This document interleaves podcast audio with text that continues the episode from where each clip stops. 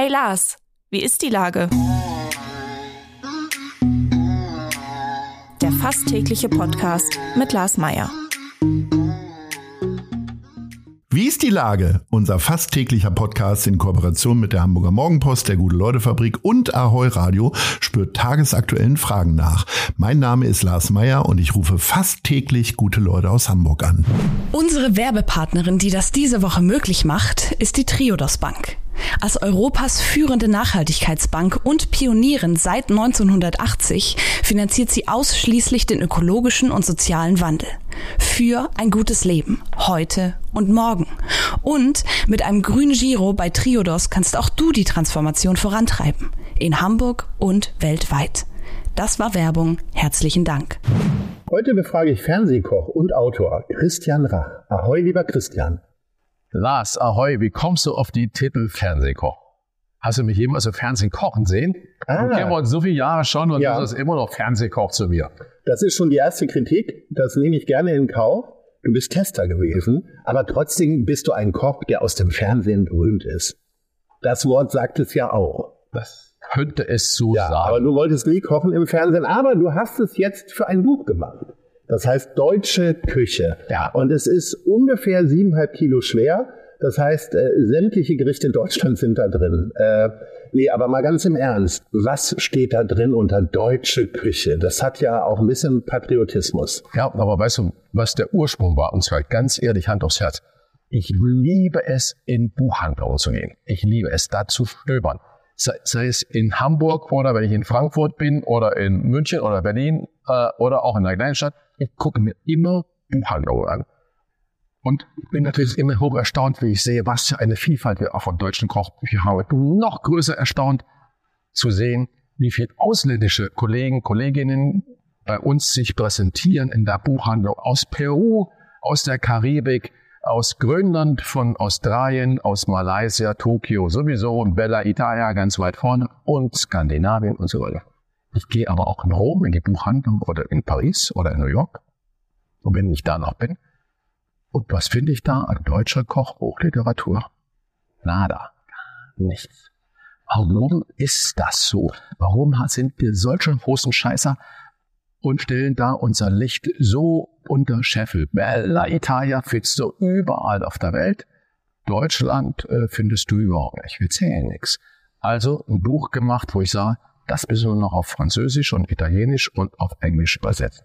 Nach China sowieso. Ich finde, das ist ein ganz toller Anspruch, weil wer kann besser Schweinebraten und Gulasch und so weiter. Ja, Gulasch vielleicht die Ungarn ganz historisch bedingt. Aber ja, Lars, da muss ich schon wieder reingehen. Entschuldigung, weil, weil da, du machst genau denselben Fehler wie alle anderen. Wir sind doch nicht nur Schweinebraten und Gulasch oder sonst. Wir haben eine so tolle Tradition. Und zwar unterschiedliche regionale Küche, die ist so großartig. Guck dir mal an, von Omas dreierlei von der Mairübe, ohne Gulasch, ohne Fleisch und ohne Fisch. Es ist ein Weltklasse Hochgenuss. Ich weiß ja, dass ich dich damit schneller auf Temperatur bringe als jede Mikrowelle. Ja, das ist wie ein Fußball. Ist das bewusst ein Gegenentwurf zu den ganzen Büchern von Otto Lengi, die mittlerweile in jedem Wohnzimmerschrank stehen? Ja, und jetzt machen wir mal den dritte und dann höre ich auch einmal auf, dich dazu korrigieren, wie heißt denn Otto Legge?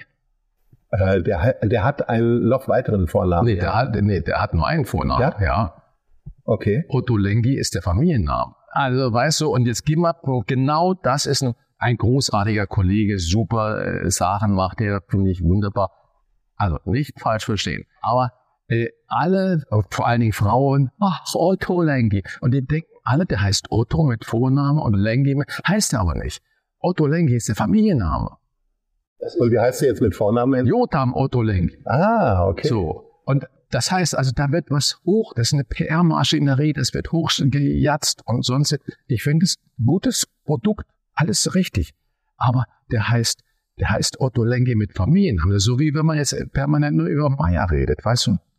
Äh, jetzt ohne Protzelei, deutsche Küche. Was ich wirklich richtig toll finde, ist, dass du an die Wurzeln gehst. Nämlich auch an die Wurzeln der ehemaligen DDR, aber auch der jüdischen Küche, weil die uns natürlich auch sehr geprägt hat. Erzähl mal, wie kommen wir denn auf so eine Idee? Und zwar ja schon vor längerer Zeit, weil ich sag mal, Israel, das Judentum und die ganzen Traditionen sind natürlich jetzt gerade aus äh, sehr negativen Umständen doch sehr in den Medien. aus der Motivation heraus, wie gesagt, Mensch, wir müssen doch auch mal Flagge zeigen und nicht nur gucken, dass wir äh, in der Welt, dass man da auch 100.000 äh, Bücher in New York verkauft. Werden wir nicht, werden wir nicht. Aber da muss ein Verlag mal in die Bresche gehen. Also habe ich überlegt, für was stehen wir denn auf der Welt? Wir stehen nicht für Vorspeise, Hauptgang und Dessert. Wir stehen für Kartoffel, wir stehen für Brot, wir stehen auch für Wurst, wir stehen für so viel, für, für die Engländer sagen immer noch die Krauts, also wir stehen für Kraut und Rüben für und so weiter. Also ist das Buch nach Produktgruppen gegliedert und äh, dann dachte ich, ja, ganz Deutschland und die neuen Bundesländer, sei auch nicht mehr, sondern ich sage nur noch die östlichen Bundesländer, die haben ja eine Identität übers Kochen erreicht, was wir in der alten BRD überhaupt nicht hatten. Wir haben eine wunderbare Küche, äh, Küche an der Küste in Schleswig-Holstein. Wir haben eine tolle Küche im Saarland oder in Baden-Württemberg oder in Bayern. Aber die Gerichte sind komplett unterschiedlich. Aber in der alten DDR gibt es Gerichte, die von äh, äh, MacPom bis runter ans Erzgebirge, von Bautzen bis in die Magdeburger Bird unique waren, die eine Identität gestiftet haben und einen Sinn gegeben haben. Und ich glaube, um die, die, das Leben in der DDR richtig auch mal zu verstehen, auf diese Art und Weise ist es und ein was für mich eine Frage des Respektes, die Menschen dort zu ehren mit ihren Dingen, äh, über die sie 40 Jahre sich definiert haben. Bräuler, Lecho und so weiter, Rippenbraten, Bullenfleisch oder Quarkkeulchen und so weiter. Und das mal richtig gut gemacht, ist köstlich. Und dann nach diesem Gedanken fragen, ja, äh, was ist eigentlich mit unserer Geschichte, gemeinsamen deutschen Geschichte, da gehört das Judentum ja dazu. Gibt es eigentlich noch Spuren jüdischer Küche Deutschland? Und damit meine ich nicht Otolegi-Küche. Das ist nicht die moderne Mini-Küche. Die ist wunderbar, der ist weltweit äh, klasse und kreativ. Aber haben wir in unserer Küche, deutschen Küche, noch Spuren jüdischen Küche? Und dann komme ich zuerst darauf, nachdem ich viel Literatur gewälzt habe. Auch da haben die Nazis ganze Arbeit geleistet, das versucht auszumerzen. Aber, weil du genau hinguckst, Latkes, nichts anderes als kleine Kartoffelpuffer. Arches ist ein Hefezopf mit Mohn oder mit Kartoffeln noch mit drin. Es gibt noch so viele Watzenknödel. Es ist wunderbar, äh, was wir da noch alles finden. Und das sagte, also muss es auch noch eine Kapitel Jüdischer Küche geben. Jetzt haben wir kurz vor Weihnachten. Bist du Weihnachten eher der äh, schlichte Typ, sage ich mal, also wo es nur Kartoffelsalat und Würstchen gibt, oder äh, gibt es da auch die Weihnachtsgans dann ganz klassischerweise?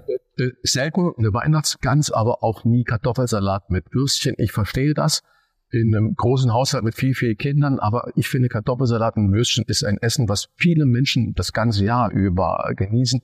Und da sage ich, an Weihnachten gibt es natürlich von mir nicht einen Tipp, mach doch Kartoffelsalat mit Würstchen.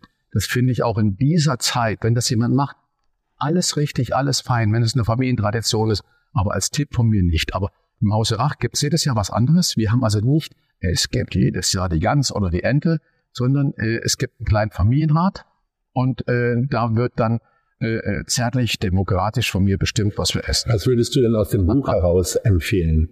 Aus dem Buch heraus. Vielleicht würde ich, wenn, wenn ich sage, ich würde mal Ente machen, dann würde ich äh, zwei Enten kaufen. Ähm, eine würde ich auslösen und aus den Karkassen einen Entensud machen. Und dann mit Senf, Kohl und Rettich, also alles deutsche Produkte, äh, wunderbar serviert, wie so eine Rahmensuppe, kleine Nudelfetzen damit hinein ein bisschen geschmorte Entenkeule. Und die zweite Ente würde ich dann äh, vermutlich relativ klassisch machen und als Dessert dann Bratapfel. Das hört sich richtig fantastisch an. Ähm, bei uns gab es tatsächlich einen Standard, das war Ragoufin in einer Pastete. Und wenn die Pastete nicht gut war, weil der Konditor irgendwie Blödsinn gemacht hat, dann gab's, dann war der ganze Familiensegen schief. Ja, Gibt es sowas bei dir im Buch auch? Weil ich will ja, so gerne ja, nochmal wieder nach. Ja, findest du genau das? Äh, weil letztes Jahr gab es bei mir zu Hause, und das ist wirklich kein Schmur, da äh, gab es äh, äh, Pastetchen gefüllt, also mit, mit Huhn und allerlei äh, Zeugs da drin. Und ähm, das war ganz wunderbar. Und das Rezept findest du auch im Buch Deutsche Küche. Jetzt wissen wir, was es äh, bei Wachs zumindest letztes Jahr gab. Wie sieht denn Silvester kulinarisch aus? Silvester kulinarisch mache ich mir eigentlich nie Gedanken. Es wird was Schönes geben. Äh, ich werde hoffentlich nicht in Hamburg sein, sondern irgendwo, wenn es klappt, an die Küste fahren und äh, da in Ruhe was äh, Kleines, Leckeres, vielleicht einen schönen mit irgendwie einer tollen Beilage machen und dann ein Glas Champagner. Jetzt haben wir äh, zwei klassische äh, Gerätschaften nicht gehört im Zusammenhang von diesen beiden Festen von dir. Das ist äh, Fondue und Raclette. Schüttelt dich da? Nee, nee, gar nicht. Äh, ein gutes Fondue ist unglaublich aufwendig zu machen, äh, weil meines Erachtens lebt ein gutes Fondue erstens von der Brühe und zweitens äh, von den ganz tollen kleinen Dips. Und wenn du die selber machst, hast du schon richtig viel Arbeit. Davor scheue ich mich nicht. Raclette ist nie meines gewesen, weil der ganze Käse liegt mir hinterher wie ein Stein im Bauch und da habe ich keinen Bock drauf viele Leute, die so in der Industrie arbeiten oder ganz andere Sachen machen, haben immer den Traum, im höheren Alter, also so auf der Zielgeraden des Lebens, noch ein Restaurant aufzumachen, eine Kneipe aufzumachen, wie auch immer. Warum hast du so früh aufgehört oder gibt es eine Chance, dass du mal so einen kleinen Laden aufmachst, wo du selber hinterm Herd stehst? Lars, erstens habe ich nicht so früh aufgehört, sondern erst vor zwölf Jahren. Und äh, das andere ist, ich bezeichne mich immer als Rentner im aktiven Unruhezustand. Ich glaube, ich habe für zwei Leben gearbeitet, 80, 90 Stunden in der Woche. Da sei es mir gegönnt, dass ich jetzt nur noch 40 bis 50 äh, Stunden arbeite. Das scheint ausreichend zu sein. Wir kommen zu unserer Kategorie. Nice. Oder Scheiß. Was läuft aktuell gut oder schlecht in der Stadt? Und wer ist dafür verantwortlich? Hast du was Positives oder was Negatives? Ähm, ich habe so erst was Negatives, Baustellen, Fernwärme, kleine Geschäfte, es ist überall Chaos. Okay, wir brauchen den Change, ich bin völlig dafür und das müssen wir auch ertragen. Aber bitte mit Wahrheit und mit Informationen als Betroffener. Du kriegst nie gesagt, was wirklich Sache ist. Man verkauft dann den Mitmenschen, die Mitbürger für dumm. Aber wenn ich weiß, dass vor meiner Haustür vier Monate eine riesen Baggerbaustelle ist, muss ich die Möglichkeit haben, mich darauf einzurichten äh, und dementsprechend zu reagieren, nicht zu klagen, sondern zu akzeptieren und nicht morgens äh, um halb sechs schon aus dem Bett zu fallen. Das heißt also, da, diese Kommunikation sollte die Stadt sich überlegen, die Verwaltung sich überlegen, weil wir sehen, wie die Bürger wählen werden. Wir werden uns nächstes Jahr umschauen, wie Wahlergebnisse vor allen Dingen in den östlichen Bundesländern aussehen und im Westen wird es nicht viel anders gehen. Wir brauchen Offenheit, ja, Übersicht und Klarheit in den Worten der Verantwortlichen. Übersicht und Klarheit. Damit könnte man auch das Buch Deutsche Küche von Christian Rach beschreiben. Äh, für die nächsten zehn Jahre habe ich wahrscheinlich reichlich äh, Inspiration für meine Küche. Lieber Christian, ich freue mich auf dein nächstes Buch und unsere, unsere nächste Begegnung. Ahoi. Vielen Dank, lieber Fernsehkoch. du Rettner im Unruhezustand, Lars. Dieser Podcast wird präsentiert von der Gute-Leute-Fabrik, der Hamburger Morgenpost und Ahoi Radio.